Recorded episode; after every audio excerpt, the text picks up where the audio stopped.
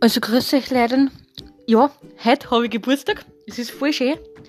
Ähm, der Niklas kommt jetzt bald heim von St. Pölten. Ähm, und wir dann dann am Abend gibt es dann bald Backerl. Und ja, der Tag ist relativ gut verlaufen. Ich habe schon relativ viele Anf Anrufe gekriegt und relativ viele Nachrichten auf Facebook und auf WhatsApp. Und ähm, ja, ich bin jetzt 24 und in ein Jahr, also genau in einem Jahr, bin ich 25.